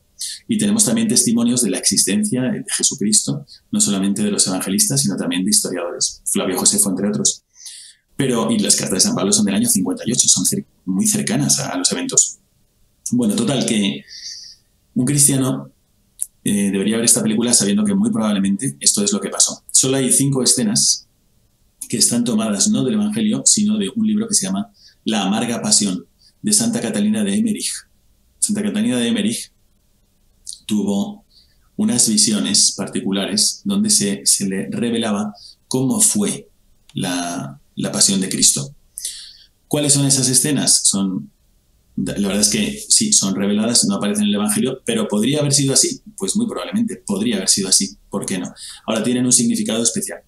Entonces os digo cuáles son. La primera es cuando, la, bueno, una de ellas es cuando Jesucristo se queda colgado de unas cadenas, cuando le están empujando. Otra es cuando la Virgen María, después de, de que han prendido a Cristo de noche, cuando ya lo han juzgado y él está solo en, en un calabozo y está colgando del techo unas cadenas que están en el techo y él está así. Tú eso no lo ves. Tú ves que se acerca la Santísima Virgen María, se acerca caminando por el, por el eh, empedrado y se agacha y se pone así en el suelo. Como está como, como ellos estaban como sintonizados, por así decir, y se va acercando hasta donde está Jesucristo y se agacha. En la escena, lo primero que estaba pensado era que iba a caer una lágrima, y tú seguías la lágrima por las rendijas de la piedra y le caía a Jesucristo que miraba para arriba. En la película al final no ponen la lágrima, pero bueno, se entiende como esa conexión entre los dos. Porque es evidente que Jesucristo había hablado con la Santísima Virgen sobre esto. Había hablado y la había preparado, fijaros. Ella lo perdió tres días y tres noches cuando tenía 12 años. 12 años es la mayoría de edad, de edad en Israel para leer la palabra de Dios. Ya la había preparado y también lo había dicho. En el Evangelio por lo menos tres veces Jesucristo habla de esto claramente con sus discípulos y seguramente lo habrá hecho más veces. Es necesario que el Hijo del Hombre sea entregado, sea juzgado, sea flagelado y crucificado y al tercer día resucitará. Y en el Tabor le dice a los discípulos también, bueno, no habléis de esto hasta que el Hijo del Hombre resucite. Después de, y ellos no sabían a qué se refería, pero con la Virgen seguramente lo habría dicho también. Era, no era una cosa oculta. Y entonces, bueno, esta es una de las escenas. Otra escena es cuando Claudia, la esposa de Pilato, le entrega unos paños a la Santísima Virgen María y a María Magdalena para que recojan la sangre. Esa escena de recoger la sangre también está así. De hecho, el otro día no conté, Javier, y te lo cuento ahora, que en ese momento a mí me impactó cuando están María Magdalena y la Virgen están recogiendo la sangre de la flagelación, tú dices que desagradable, que cruento. Ella está recogiendo todo, todo lo que ha quedado. Y, Mel Gibson dijo, no nos vio ahí, dijo, para que los sacerdotes sepáis qué estáis haciendo cuando purificáis el cáliz. Lo todos los días cuando celebro la misa, después de beber el cuerpo, la sangre de Cristo, pues pongo agua y lo limpio con unos paños. Ahora ya no me puedo quitar de la cabeza esta, esta escena, porque a Jesucristo, como dice San Pablo, no fuimos comprados con oro ni plata, sino con la sangre de Cristo. O sea, Cristo te ve a ti y al mismo, eh, al instante, al instante, mientras te está viendo, él está pensando que vales más que toda su sangre. Impresionante, ¿no? Cómo, cómo te mira Dios y cómo te ama Dios. Tú vales más que toda su sangre. Y claro, tú después bajas y te vas al coche y te paras en el semáforo y te piden dinero y ese que te está pidiendo dinero, tú tienes que saber que para Dios vale más que toda la sangre de su hijo. Y cuando te vas al ascensor o, te están cuidando el coche o cuando te encuentras con un amigo o con un enemigo, ese vale más que toda la sangre del Hijo de Dios. Entonces, claro, es, muy impresionante todo esto y nos hacía pensar. Bueno, pues esa es otra escena de Santa Catarina de Emmerich. Y hay otra, hay otras dos, es el tormento de Judas con los niños, eh, los niños como unos niños endemoniados. Eh, eso es de Santa Catarina de Emmerich y también la, la parte de Dimas, Dimas no, de Gestas, el mal ladrón, cuando está ahí con Jesucristo y se ríe de él y no le reconoce, no le reconoce. Em, esa parte, y entonces llega un cuervo y le pica un ojo, que es un gesto, pero también corresponde a un salmo. Bueno, no, a un salmo no, corresponde al libro del eclesiástico, si no recuerdo mal donde dice esto, ¿no? Que el, ciervo, el, el, cuervo picará los ojos del que no reconoce el amor del padre ni la entrega de la madre, algo así dice. Lo podríamos buscar. Bueno, y entonces, eh, estos, quitando esto, pues es todo está basado en el Evangelio. Entonces, ¿cómo tendría que ver un cristiano esto? Pues yo os recomiendo que lo veáis precisamente como lo ve Juan. Entonces, si vamos a la última parte de la película, en el momento que está en el Calvario, Juan lo que hace es, empieza a enterarse de que la misa, la misa, o sea, lo que pasó en la última cena, la primera misa, corresponde a la entrega de Cristo en el Calvario. Y se empieza, y es precioso verlo así, porque realmente es una genialidad que tiene Mel, Gibson. Y yo os invito a que descubráis lo que descubre Juan, que es esto. Fijaros, primero empieza ese paralelismo cuando Juan está viendo que ya está en el Calvario, ya han llegado, ha, conseguido traer hasta allí a la Virgen María, está con María Magdalena y otras mujeres, pero está él solo ahí delante de Cristo y tiene un recuerdo. Y el recuerdo es que sacan pan del horno en la última cena, lo ponen en una especie de servilleta, en un lienzo, se lo llevan a Jesucristo, Jesucristo mira a Juan y hace, coge la servilleta y hace así, ras.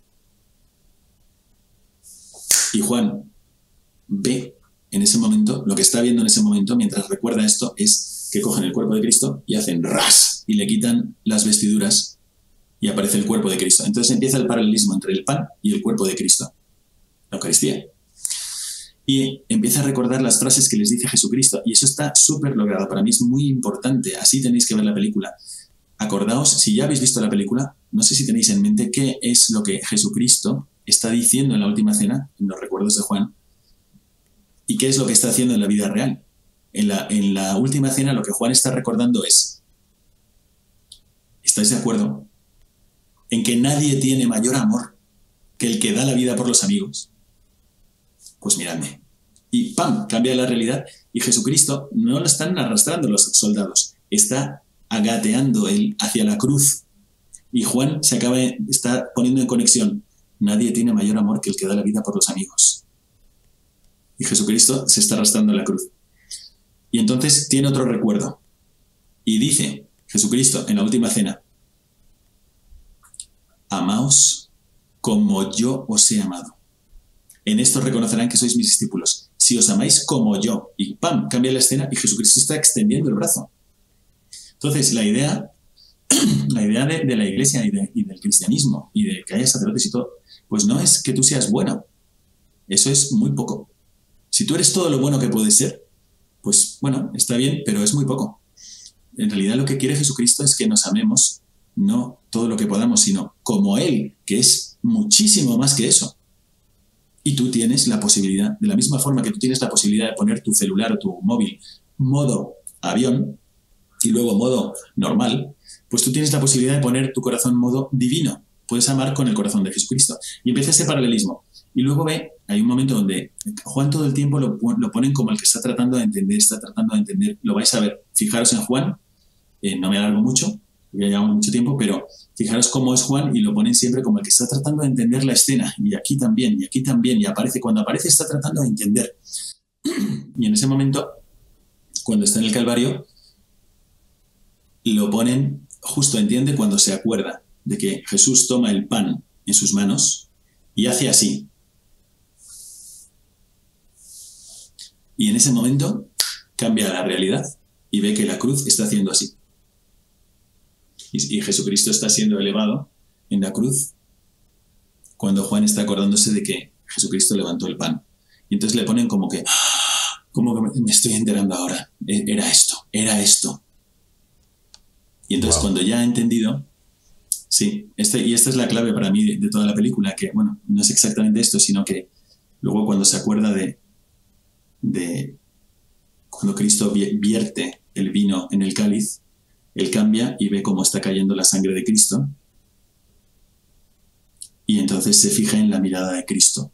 Claro, y entonces tú te das cuenta que Jesucristo estaba en ese momento muriendo y te das cuenta de, cómo es Jesucristo que, y que les ha pedido, aliméntate de mí, aliméntate de lo que yo tengo dentro, de mi cuerpo y de mi sangre. Y, qué es eso que tiene dentro? ¿Qué es eso? ¿Cuál es su corazón? Entonces tú ves que está muriendo, muriendo, muriendo, muriendo, que no puede, que ya no puede más, ya no puede más, y sube. Y cuando le están matando dice, perdónales porque no saben lo que hacen. Y cae, y respira otra vez, respira, respira, sube otra vez, ve a uno que está sufriendo lo mismo que hoy estarás conmigo en el paraíso. Y cae. Y otra vez, coger, coger, coger, sube otra vez, ve que su madre se va a quedar sola, ahí tienes a tu hijo. ¿Veis? O sea, Jesucristo es uno que no, no sabe mirarse a sí mismo. No se pone en primer lugar para nada, nunca. Ni cuando le estás matando, injustamente. No, y está estudiado que en esa posición era imposible o casi imposible hablar. O sea que decir esas frases era un esfuerzo titánico, ¿no? Tendrían que ser muy importantes. Esas frases, no solamente importantes, sino más bien tendrías que querer decir algo muy intensamente. Entonces, lo que tú quieres decir en esos momentos, yo, yo, como comentaba el otro día, lo que yo hubiese dicho, sobre todo si estuviese ahí mi madre, yo hubiese dicho, mamá, yo hubiese dicho, soy inocente por lo menos. Yo soy inocente. Hubiese hablado de mí. Jesucristo no habla de él. La única vez cuando dice, Dios mío, Dios mío, ¿por qué me has abandonado? En realidad, como tú dices, no podían hablar mucho, no podían dar grandes discursos. Todas las palabras de Cristo en la cruz son muy cortas. Cuando dice, Dios mío, Dios mío, ¿por qué me has abandonado?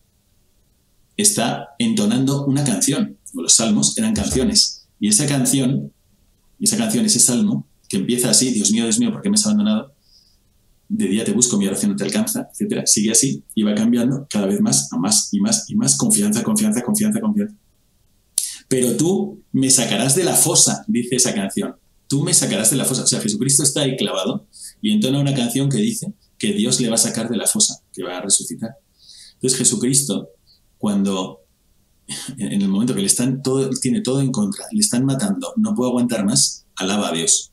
O sea, a este le perdona, a este le consuela, a esta le da un, acompañante y un hijo, y a, Dios le alaba.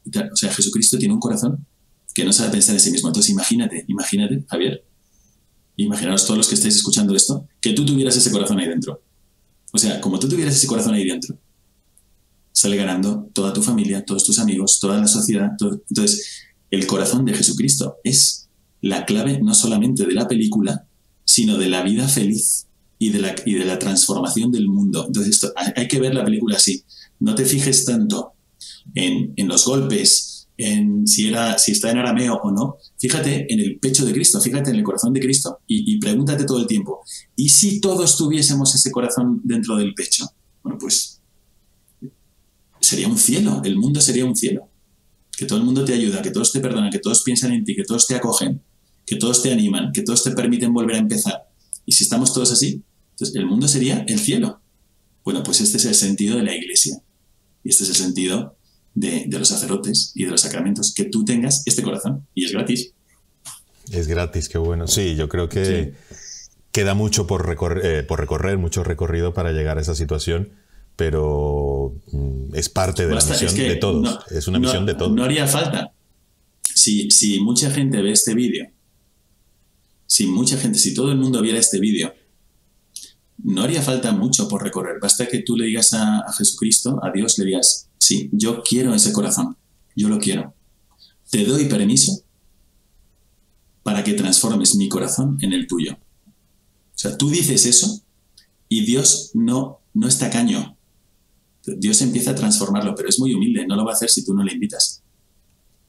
Entonces, si todo el mundo dijera, oye, pues es que realmente, viendo las cosas así, a mí me vendría bien tener ese corazón, y a mi mujer también, y a mi marido, y a mis hijos, y a mis padres, y a mi jefe, y a mi alcalde, y a mi presidente. A todo el mundo le vendría bien un corazón así. Oye, pues pidámoselo a Dios, que nos lo quiere dar. No solo pedírselo, sino decirle a los demás que también se lo pidan, ¿no? Y así se, bueno, ¿y por qué no? Imponer, mira, imponer, imponer las cosas a la gente, yo no. Pero proponer, ¿por qué no? Hombre, es gratis, como lo has dicho, y, se pueden salvar. Se puede salvar. Está al alcance de todos y no es un esfuerzo personal, no lo es. No es un esfuerzo personal. Es que tú quieras recibirlo. Es que tú quieras recibirlo. Tú se lo pides a Dios. Mira, la síntesis para mí, y, y creo que en este sentido la película como tal tiene mucha riqueza espiritual, simplemente porque encarna la esencia de la vida cristiana. La esencia de la vida cristiana son tres palabras mirar a Cristo. Entonces, si tú estás mirando a Cristo, todo, todo lo que te inspira es bueno. Entonces, esta es la forma de ver la película. No es tanto, uy, será sangrienta, ay, el arameo tiene acento. y eso, eso me parece una, anécdota. Se puede analizar. Se puede analizar también desde el punto de vista cinematográfico, etc. Pero si aprovechas esta película, como os decía que pasaba en el set, oye, de Cristo sale una fuerza que sana a todos. Pues como tú veas a Jesucristo diciendo, bueno, aquí tengo una ventanita, esta película para mí es una ventanita para que tú veas cómo te ama Dios. Te ama de forma imparable. O sea, tú no puedes hacer nada para que Dios te ame menos. Cuando tú te das cuenta de esto y tú tienes los ojos puestos en Cristo, lo que te inspira cambia tu corazón a mejor, sí o sí. Así que yo os invito a que miréis la película y pongáis el chip, clic, Ahora voy a ver cómo me trata Dios. Mientras yo, le hago todo. Y una pregunta, Miguel. Em, ¿Cómo debería ver esta película un agnóstico o un ateo incluso? Pues eso también es muy interesante, porque entre los que estaban también había agnósticos y ateos. Entonces era muy interesante hablar con ellos. Yo hablé con el que hace de Herodes, por ejemplo, o también Mónica Bellucci, que es, eh, ella es agnóstica. Y, y, por supuesto, y bueno, ya había muchos otros. El, mal ladrón, Gestas, también es un eh, es ateo, bueno, agnóstico más bien. ¿Y qué pasa? ¿Cómo lo tiene que ver? Oye, pues con mucha honestidad. Decir, oye, la propuesta de Cristo, mejóramela. No puedes. O sea, hay que reconocerlo. O sea, la propuesta de Cristo, aunque ni siquiera creas en Dios, lo que propone Cristo es buenísimo. Un agnóstico, un ateo, dice, si hace unas reglas de convivencia, te va a decir así como máximo nivel, te va a decir, bueno, pues venga, tolerancia, vamos a tolerarnos todos y que cada uno sea libre. Pero la propuesta de Cristo va más allá de la tolerancia. O sea, tolerar, tolerar, tolerar. Se toleran los males, se toleran las enfermedades, se toleran cosas malas. Pero a la persona se la ama. La, la persona está hecha para ser amada, para amar y ser amados. Y Jesucristo te dice, amaos. ¿Y a qué nivel? Como yo. o sea, Nada más sin límite, sin, sin límite, o sea, comprenderlo todo, acoger siempre, amar sin límite, pues a mí me parece, o sea, si yo fuese ateo y fuese un abuelo o fuese un padre de familia, yo diría, por favor, que ese tipo de amor sea el que fluya entre mi familia. Es lo que yo diría. Entonces yo animo a que hay un aspecto de la película que es verdad que es desagradable, que si yo fuese, por ejemplo, un judío y estoy viendo la película digo, ojo, los judíos hemos hecho cosas mejores que esto. Pero no, porque Jesucristo era judío también. La propuesta de Jesucristo no se puede entender sin la historia del pueblo judío. De hecho, yo tengo una, la mejor explicación de la misa para mí, eh, que, yo intento dar siempre que puedo, es que la misa solamente se puede entender a la luz de la Pascua judía. Y cuando te la explican, eh, de repente se te abren los ojos y te das cuenta de lo que está pasando cada vez que se celebra la misa. Bueno, pues sí entiendo que, que lo que molesta, lo que inquieta, lo que perturba es el mal. Entonces, el mal está muy presente en la película. Pero ¿qué pasa? Que el mal, eh, precisamente como Mel Gibson es, es creyente, pone una de las soluciones al problema del mal. Y es que el mal no, no lo originamos nosotros. El mal en el mundo entró por un ángel. Eso dice un teólogo que se llama von Rath. El mal en el mundo entró por un ángel. Y entonces no podemos terminar de entenderlo bien. Hay unas, hay unas maldades tan grandes que tú dices, pero ¿esto cómo es posible? ¿En qué cabeza cabe esto? ¿Nos pasa eso a menudo? Una persona va y mata a un niño y lo descuartiza y luego va... ¿Esto en qué cabeza cabe? ¿Cómo es posible? Bueno, pues porque el mal en el mundo entra a través de un ángel. Y todo el cristianismo, todo el esfuerzo de Jesucristo es vencer ese mal. Y se vence así. Se vence con un sobreexceso de, de misericordia y de amor. O tenemos, porque no quiero abusar de, de, del tiempo precioso del Padre Miguel, eh, dos cosillas y hablar también un poquito del Padre Miguel, porque en el perfil de, de Instagram dice la explicación, soy sacerdote, qué maravilla, así en signos de admiración. Sí. Y eso me encanta, me encanta. Escribí, lo, escribí, lo, escribí, lo escribí para mí. qué bueno, qué bueno. Y entonces, claro, pero tenemos el huerto de los olivos y la resurrección. Cuéntanos algo de eso, Miguel, por favor. Sí, bueno, en el huerto de los olivos, eh, Mel Gibson, como te digo, en comparación y, y a diferencia de Pasolini, pues muestra la verdadera batalla de Jesucristo. Y entonces también ahí aprovecha para poner alguna lección espiritual muy buena. A mí me encanta esta parte. Y es Jesucristo, bueno, Jesucristo, realmente ya fuera de la película, ¿qué es lo que estaba viviendo en ese momento? Pues estaba viviendo, es como la, la apropiación de todo el mal del mundo, la apropiación de todo el mal del mundo, dice, yo quiero salvar a todos, así que todos hemos hecho pecados, todos hemos hecho cosas malas, todos hemos alguna vez hemos criticado, pensado mal, hablado mal, hemos actuado mal, hemos sido indignos, hemos hecho pues cosas que, de las que nos arrepentimos y que no nos han hecho mejores personas. Bueno, pues todas esas cosas las hemos hecho un día y una hora y llevan nuestra firma. Entonces Jesucristo en el huerto de los olivos lo que hace es agarra todos esos pecados, borra tu firma y pone la suya. Y Él se responsabiliza de todo el mal. Eso es lo que dice la Escritura cuando dice que Jesucristo se hizo pecado. O sea, nosotros eso no lo podemos entender, nos lo explican y dicen, ¿no? ¿qué significará? Pero él sí nos lo explica. Se lo explicó a Santa Margarita María de Alacoque en una aparición y es lo que trata de, poner con lenguaje cinematográfico Mel Gibson en la película. A Santa Margarita María de Alacoque, Jesucristo, el corazón de Jesús, le pide, eh, mira, yo te pido que te quedes conmigo la noche que va, del jueves al viernes, quédate conmigo una hora.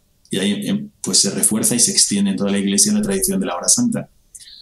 Y le explica por qué. Le dice, porque en esa hora yo he sufrido más que en todo el resto de mi pasión junta. He sufrido el mismo terror, y ahora yo os pido que los que estáis viendo esto, si tenéis algún conocimiento de la fe, que hagáis el esfuerzo de sentir esto. Jesucristo le dijo esto a Santa Margarita María. He sentido el mismo terror que siente el alma que se pone delante del tribunal de Dios y recibe el veredicto de condenación. Claro, porque lo que nosotros hemos hecho no es para que Dios nos aplauda. ¿Qué has hecho tú para que Dios te aplauda? No. ¿Y qué hemos hecho nosotros para ser buenísimas personas? A veces hemos hecho muchas cosas que nos han hecho peores personas con nuestros padres, hermanos, amigos, todo. Y sociedad, hemos sido unos egoístas por todas partes. ¿no? Bueno, pues Jesucristo se pone entre tú y Dios y dice, tranquilo, yo me cargo de tus pecados. Y eso es lo que pone en el huerto de los olivos. Pone una batalla interior muy fuerte. Pone también un rasgo muy propio del demonio que experimentamos todos los días. Creas o no creas en el demonio, esto lo vas a experimentar. El demonio, para que tú no seas buena persona, para que tú no alcances el cielo, para que tú no te encuentres con Dios, lo que va a tratar de hacer de una manera o de otra es que te mires a ti mismo. Y entonces esto lo hace especialmente con dos cosas, con una preocupación o con un desánimo. Y te pone una preocupación, te pone un desánimo, te pone una preocupación, te pone un desánimo. Y esto en la práctica significa que de repente tú te pones delante de un espejo. Pues eso es lo que está tratando de hacer el demonio con Jesucristo en el huerto de los olivos. Y Mel Gibson hace una genialidad que es que os he dicho que Jesucristo intercambia la mirada con todos los actores de la película. Y aquí el demonio está diciendo lo mismo que nos dice a todos cada día. Y le está diciendo, no, es imposible, no puedes, es demasiado peso, no les podrás salvar, nadie te va a tener en cuenta, esto no sirve. Le está desanimando. Es la, acción del demonio es así, el desánimo. Y Jesucristo, aquí está el demonio, le está hablando aquí, le está hablando aquí. Y Jesucristo, la reacción de Jesucristo es, Padre. Nosotros, en cambio, cuando nos encontramos con una tentación del demonio, no puedes, esto es demasiado, tienes tus derechos, dile que no, pero ¿cómo es posible? Y, tú dices, perdona, ¿cómo? ¿Cómo estás? Ah, ¿qué estás diciendo? Ah, oye, qué razón tienes. Es verdad, esto me lo debe, me la paga. ¿eh? Pero le miramos a él. Jesucristo no le mira, mira a su Padre. Entonces, esto es una reacción muy buena. Y esto es del huerto de los olivos. Eh, si Jesucristo se levanta, pisa a la serpiente, también me acuerdo de la serpiente, estaba ahí, le ponían un... Bueno, no, no quiero distraeros del, tema fundamental, pero aplasta la serpiente y mira al demonio y aplasta la serpiente. Ahí, ahí. Pero no cuando le está tentando. Y luego eh, queda la parte de la resurrección que yo creo que es interesante de explicar porque eh, también pensaron mucho cómo hacerlo. Entonces os explico. En la película lo que vais a ver es cómo se mueve una roca y entra luz Ahora os explico por qué lo están haciendo así y qué es lo que vais a ver a continuación. ¿De acuerdo? Sabemos por el Evangelio cómo sepultaron a Jesús, o sea, tenemos datos de cómo le sepultaron. Jesús tenía también seguidores en secreto. Por ejemplo, Nicodemo se acerca, el que había hablado con él por la noche en el capítulo 3 de San Juan, se acerca y le da una mezcla de mirra y aloe, lo embalsaman, le ponen perfume, le ponen aceite. ¿Vale? Luego, José de Arimatea era amigo del gobernador romano, sea, una persona importante, muy importante, y le pide que le dé el, cuerpo para que lo pueda enterrar. Lo, enterra, lo entierran en un sepulcro todo nuevo, excavado en la piedra, así que por eso ponen esa escena. Pero tenemos también, que sabemos cómo enterraban y cómo le enterraron, porque dice, enterraron a Jesús según es costumbre sepultar eh, entre los judíos, dice. Entonces, ¿cómo enterraron a Jesús? Pues fijaros, vamos a suponer que esto es el cuerpo de Jesús. ¿No? Supongamos. Entonces, ¿cómo lo enterrarían? Pues lo primero sería poner una... No sé si tengo aquí algo. No, no puede. Bueno, imaginároslo. Pondrían a Jesús sobre una piedra, una piedra así, pero esa piedra aquí tendría una sábana, esa sábana pasa por debajo del cuerpo de Jesús y le da la vuelta, ¿de acuerdo? Y Después lo fajan, así, lo fajan con unas bandas, con unas fajas, como las momias de Egipto, hasta el cuello. Bueno, ahora fijaros. Está el cuerpo de Jesús, lo ponen sobre la sábana, sobre la piedra y la sábana. En la cara, antes de doblar la sábana, en la cara le ponen una especie de pañuelo, que es el sudario. Entonces, eso se lo ponen así, como un pañuelo que te ponen antes en la cara. Doblan la sábana y después le ponen alrededor del cuerpo esas fajas hasta el cuello. Con lo cual, lo primero que tiene Jesús es el pañuelo, después le ponen la sábana por encima y luego le enredan con esas fajas. Y sabemos lo que pasó el día del domingo de resurrección. María Magdalena se encuentra con Jesús, va a avisar a los apóstoles, vuelven corriendo y dice el Evangelio, fijaros lo que dice el Evangelio, dice que Pedro entró, vio, bueno, primero dice que Juan corrió más que Pedro, llega a la puerta, se asoma y dice lo que vio, dice, vio las bandas, esas bandas, las fajas y el sudario, pero no entró, esperó a Pedro. Llega Pedro y dice lo que vio Pedro. En la traducción española dice, y vio las vendas por el suelo y el sudario no por el suelo como las vendas, sino doblado aparte. Claro, ¿tú qué te imaginas? Pues las vendas por el suelo y el sudario doblado, el sudario, lo que estaba sobre la cara, doblado aparte.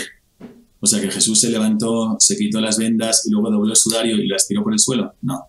La traducción buena, que también se puede traducir así, es, entró Pedro y lo que vio fue las vendas, que son las fajas, esas fajas más pesadas, claro, aplanadas, eso significa por el suelo, o sea, a ras de suelo, aplanadas. Y el sudario, que estaba sobre la cara, no aplanado como las bandas, sino envuelto sobre sí mismo. No doblado, sino envuelto sobre sí mismo. Claro, porque el sudario que le han puesto el Viernes Santo, lleno de, de sangre, de escupitajos, de sudor, tres días después, eso es una costra, eso es un casco, es como una nuez vacía, una cáscara de nuez. Y claro, y todo eso cubierto con la, con la sábana.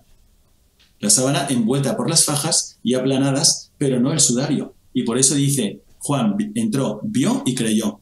Y se acordaron de lo que había dicho que debía resucitar. Entonces, claro, eso es lo que tratan de ejemplificar en la película. De una forma muy rápida, porque ya es, está fuera de todos los tiempos posibles, ¿no? Pero lo que hacen es, se mueve la roca, tú ves que entra la luz y cuando la, cámara está sobre Jesucristo, ves cómo se aplana el cuerpo de Cristo. Claro, porque Jesucristo no se quitó nada para salir. El cuerpo de Cristo se espiritualizó. Eso es lo que significa la, resurrección de la carne. No hay ninguna tumba donde esté el cuerpo de Cristo metido ahí, ni, ni el cuerpo de la Santísima Virgen, que también fue asunta a los cielos. Lo lógico sería conservarlo si los tuviésemos, pero no. No, porque ya no están aquí están espiritualizados en esa dimensión que es el cielo. Y por lo tanto, lo que contenía, lo que apretaba el cuerpo de Cristo, se aplana, pero aquello que es una costra no se aplana. Y más o menos tratan de hacerlo así en la película. Y entonces ya ves el perfil de Jesucristo, ya no con los pelos eh, húmedos y sino ya elegante y con la barba bien y mirando y con unos tambores impresionantes que os aconsejo que os quedéis escuchando todo hasta el final y ves que se levanta. La primera vez que vimos la película pues no tenía nada, después digitalmente pues hacen como los hoyos de las manos. Bueno, y, y por eso, bueno, si os quedáis ahí pues vais a, escuchar esos timbales y esos tambores impresionantes y, y al final de la película pues veréis que dice los productores de la película quieren agradecer especialmente, ponen seis o siete personas, ponen los legionarios de Cristo, los jesuitas y el pueblo de Matera. Y esta es la poco englobamos así la experiencia de la grabación, el rodaje de la película de la Pasión de Mel Gibson. Para mí ha sido un, proceso imaginativo importante, porque se me ha venido a la cabeza, y me imagino que la mayoría de la gente que nos está viendo también, eh, imágenes de cómo uno lo piensa, o si has visto la película, imágenes de la película mezcladas como uno lo piensa, ¿no? Entonces, de verdad, Miguel, agradecido totalmente porque nos has regalado, pues yo no sé, pero algo así como hora y mucho de, tu valioso tiempo. Me encantaría que nos contaras un segundito, bueno, un segundito no, el tiempo que quieras, quién es el Padre Miguel. Y por cierto, aquí abajo, en la descripción del vídeo, vas a tener todos los enlaces que el Padre Miguel quiere que visites. ¿Por qué? Porque no solamente es su Instagram y sus redes sociales, sino también otras eh, obras y otras eh, misiones que lleva adelante y que de verdad eh, te pido a ti que nos estás viendo y a cualquier persona que lo visiten, porque es una obra realmente maravillosa. Cuéntanos, Miguel. Bueno, primero te quiero dar las gracias por este tiempo. Para mí no es mucho tiempo porque mi tiempo es para eso. Lo que yo quiero es que todo el mundo tenga la experiencia del amor de Dios. Y la experiencia del amor de Dios la tenemos en Cristo. Fíjate que la gente cambia y la gente mejora cuando se siente amada. Cuando, no cuando tú le dices a alguien que tiene que cambiar. Cambia esto, cambia lo otro. Una mujer a su marido, un marido a su mujer o a sus hijos. Pero cuando se sienten amados, son capaces de hacer cualquier cosa por él. Bueno, pues lo que yo quiero que la gente experimente es la realidad del amor de Dios. Y tú me has dado la oportunidad de, comentarlo aquí. Así que en mis otros vídeos, en el canal Fe Feliz, Padre Miguel Segura, pues lo que trato de hacer es esto, de una manera o de otra. Yo os invito a que hagáis dos cosas. Echarle un ojo a, a, los ejercicios espirituales, que es como ir al gimnasio. Si os ha gustado algo de esta espiritualidad que hemos comentado hoy a propósito de la película de la Pasión, pues allí está como para que tú lo puedas vivir en tu casa y que lo puedas aplicar poco a poco. Os animo a que hagáis los ejercicios espirituales que están ahí. O también el curso de la Biblia. El curso de la Biblia, que son siete, son siete episodios donde explico los libros históricos de la Biblia y así te puedes acercar más a ese misterio que es la revelación del amor de Dios, no es otra cosa. Bueno, podéis encontrar otras muchas cosas también, ejemplos y algunas otras cosillas de conversos y, en fin, lo que vive un sacerdote cada día. Y si alguno tiene alguna pregunta o quiere comentarme algo, me puede encontrar también en la página vocación.org. Trabajo mucho con los jóvenes en España y hago misiones en África. Si alguno quiere venir de misiones, que me lo diga. Pues vocaciones ORG y... Vocación, vocación.org. Bueno. igual, está abajo, hay que hacer un clic y ya está. Y como bien dice Miguel en su perfil de que lo estoy viendo aquí, ya lo pondremos, soy sacerdote, qué maravilla. Eso me, me, ha llamado muchísimo la atención y ojalá mucha gente que esté viendo esto, pues, quién sabe, ¿no? Y, y toca el corazón de alguien que termina siendo sacerdote, ¿no? ¿Quién sabe? El mundo está lleno de sacerdotes haciendo una misión que no tiene precio, la verdad. Eh, misioneros, sacerdotes y, tanta gente que hace tanto bien de una manera callada, ¿no? No, lo sabemos. Sí. Déjame que termine diciendo que el, que hace de, mal ladrón en la película de la Pasión hizo otra película. Durante la, la, película de la Pasión le pidió una cámara a Mel Gibson, hizo otra película y yo la vi, estuve hablando con él, etcétera y me di cuenta de que lo que tú decías ahora, hacen falta muchos sacerdotes, hace falta gente que, que quiera ser un puente entre Dios y los hombres. Estamos muy ocupados con cosas que no nos permiten ver lo más hermoso del mundo, que es el amor que Dios nos tiene y el plan que nos propone, que cambiaría el mundo por completo. Y, y la verdad es que sí, es verdad que hay puentes que se pueden caer y tenéis que rezar mucho por nosotros, por los sacerdotes, pero también qué gozada y qué alegría cuando yo me voy a dormir por la noche, me voy a dormir feliz porque he podido acercar gente a conocer el amor de Dios y a que cambie su vida para bien. Entonces yo os animo a que recéis mucho por los sacerdotes, rezad por mí y también si alguna vez alguno de vosotros siente la llamada de Dios al sacerdocio o alguno de su familia, ayudadle porque todo está en contra. Sí, es cierto. Y es una labor muy importante. Padre Miguel, de verdad, muchísimas gracias de todo corazón ojalá este, este relato, ¿no? De, no, no de la película como tal, que también, sino de lo que lleva y lo que conlleva ese mensaje, tanto como hemos visto, a católicos, cristianos, ateos, agnósticos, etc. Que cada persona en cierta forma lo vea desde su punto de vista, pero qué bien, qué bien si se ha tocado algún corazón o algunos corazones para cambiar, para mejorar entre todos. Eh, muchísimas gracias, Padre Miguel. Y siempre, siempre eh, mi persona, mi familia y mi canal estarán a su disposición para lo que necesite. Igualmente, ahí tenéis el mío en mis redes sociales, en lo que yo pueda servir como sacerdote a vuestra disposición. Muchas gracias por la invitación, Javier. Gracias, hasta luego.